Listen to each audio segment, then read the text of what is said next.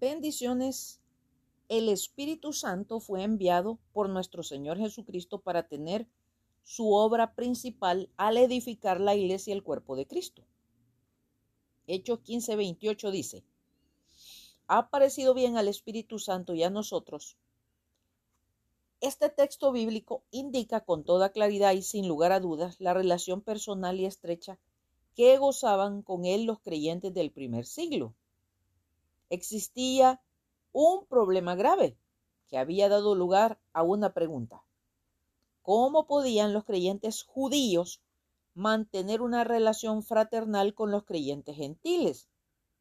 O sea, los que no eran judíos, que provenían de la cultura griega sumamente inmoral.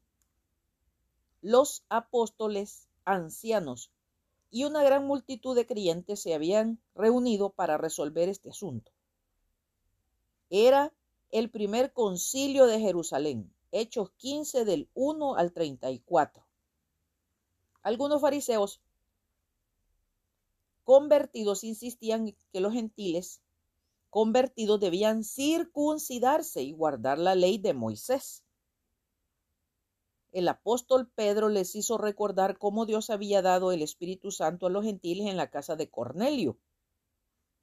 Hechos capítulo 10 antes que hubieran tenido la oportunidad de hacer buenas obras, por no decir nada respecto de guardar la ley. Pablo y Bernabé contaron sobre los milagros que Dios había realizado por intermedio de ellos entre los gentiles. Santiago, Jacobo, el escritor de la carta de Santiago, dio finalmente una palabra de sabiduría que agradó a toda la iglesia. Entonces ellos escribieron cartas en las cuales se hablaba de la decisión. Ojo, pero estas cartas no decían, le ha parecido bien a Santiago como principal anciano de la iglesia de Jerusalén, ni tampoco decían, ha parecido bien a Pedro y a los apóstoles, ni tan siquiera decía, fue el consenso de los hermanos Volvemos a citar el versículo clave. Hechos 15, 28. Porque ha parecido bien al Espíritu Santo y a nosotros. Los primeros creyentes sí creían y estaban conscientes de la presencia de una persona divina entre ellos, quien los guiaba y los conducía a la verdad. Hicieron una decisión basada en la dirección del Espíritu Santo estaban absolutamente seguros de que Él les había revelado su voluntad al llegar a, esas, a esa decisión. Las decisiones tomadas fuera de la voluntad de Dios resultan erróneas. Y en ningún lugar de las escrituras se sugiere que los creyentes pueden confiar con toda seguridad en decisiones autodeterminadas. No importa cuán convincentes éstas aparenten ser. Antes de continuar, vale la pena aclarar dos conceptos que parecen ser lo mismo, pero no lo son. Cristianos o creyentes. ¿Cuál es la diferencia? Definamos primero, cristianos. Hechos 11:26 no revela de dónde surgió este término. Y se congregaron ahí todo un año con la iglesia y enseñaron a mucha gente. Y a los discípulos se les llamó cristianos por primera vez en Antioquía. O sea, los nombraron así despectivamente y despreciativamente, por no decir, estos son los seguidores de Cristo. O, ah, estos son los cristianos. El término cristiano aparece mencionado una segunda vez en Hechos 26-28, cuando el rey Agripa se lo menciona a San Pablo en tono burlón. ¿Quién era Agripa? 27 al 92 después de Cristo. Fue un antiguo gobernante de Judea durante la época del dominio romano. Recibió el título de rey. Ante él expone su defensa el apóstol Pablo.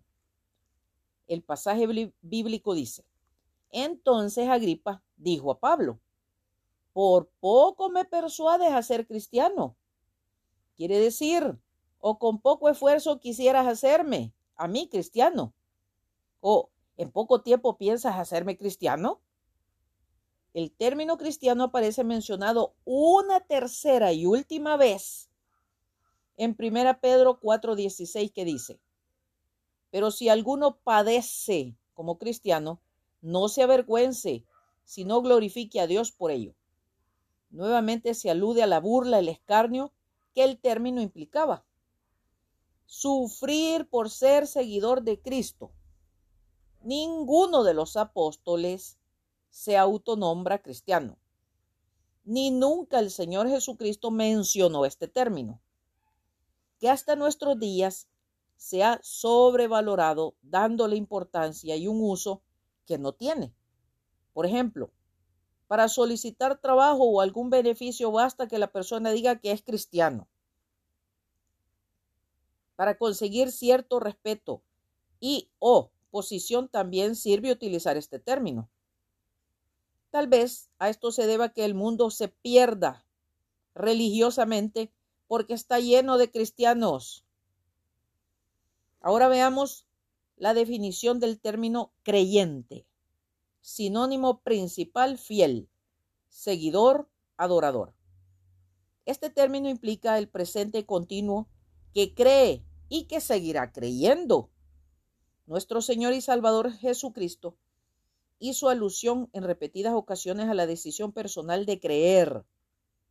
Jesús le dijo, si puedes creer, al que cree, todo le es posible, nos dice Marcos 9:23. Pero esta declaración no es una promesa incondicional de que se recibirá todo lo que se cree. Habla de creer que Dios existe, que siendo uno son tres personas, Padre, Hijo y el Espíritu Santo. Ser creyente de que Dios Padre ofreció a su Hijo unigénito para morir en lugar de la humanidad perdida por el pecado. Ser creyente de que el Señor Jesucristo ofreció voluntariamente derramar su sangre en una cruz tomando el lugar que le tocaba a cada uno. Ser creyente de que Él se fue porque era necesario para interceder a la diestra del Padre y para preparar un lugar en la casa del Padre donde muchas moradas hay. Para un día, el menos pensado, volver y llevarnos con Él.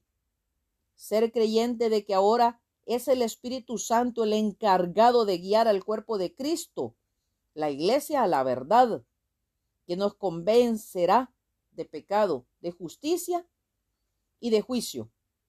El Padre lo ha enviado en el nombre del Señor Jesucristo para enseñarnos todas las cosas y recordarnos todo lo que el Señor Jesús habló. Juan 14, 26, 16 y 17, capítulo 16 del 5 al 14. Es de lamentar que muchísima gente ignora la existencia del Espíritu Santo, su presencia en el cuerpo de Cristo, la Iglesia, y su maravillosa obra. ¿Cómo podría la humanidad ciega y perdida encontrar por fe la salvación?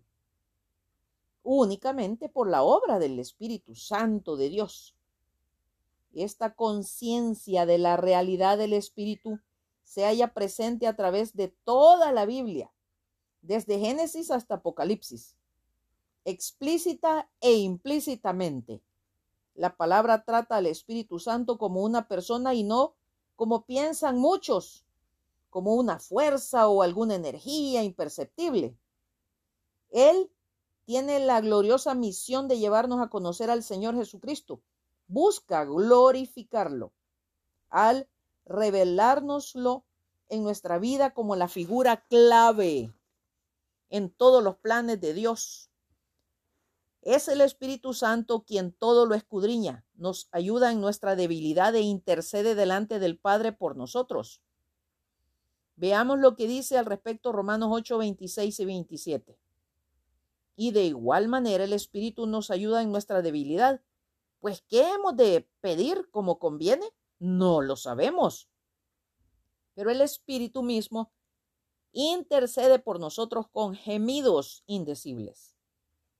Mas el que escudriña los corazones sabe cuál es la intención del Espíritu, porque conforme a la voluntad de Dios intercede por los santos. Veamos otro pasaje en 1 Corintios 2, del 9 al 13, que nos señala cómo el Espíritu todo lo escudriña y nos lo revela a nosotros.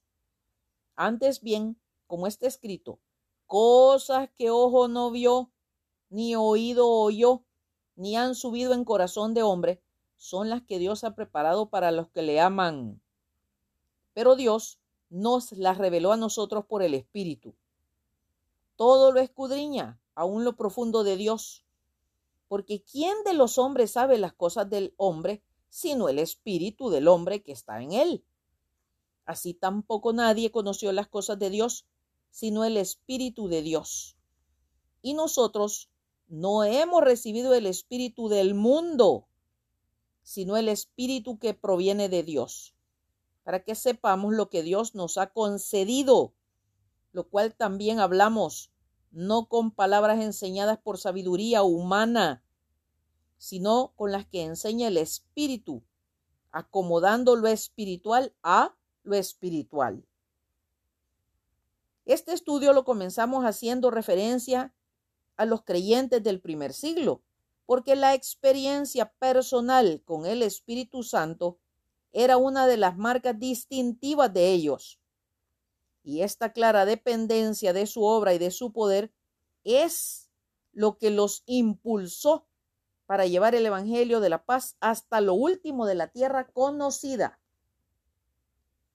Y precisamente hoy día el Espíritu Santo busca creyentes que estén dispuestos aún a ofrendar sus vidas por la causa del reino eterno. Por esto, el Santo Espíritu distribuye dones como Él quiere, para seguir ampliando y edificando al cuerpo de Cristo, la iglesia, como nos lo dice 1 Corintios 12, 11. Pero todas estas cosas las hace uno y el mismo Espíritu, repartiendo a cada uno en particular como Él quiere. Si Dios nos presta la vida, el próximo domingo continuaremos edificando nuestras vidas. Al seguir estudiando la obra de nuestro consolador, el Espíritu Santo. Maranata, Cristo viene pronto. Dios nos guarde y bendiga atentamente. Lic Acevedo, colaboradora de Riego.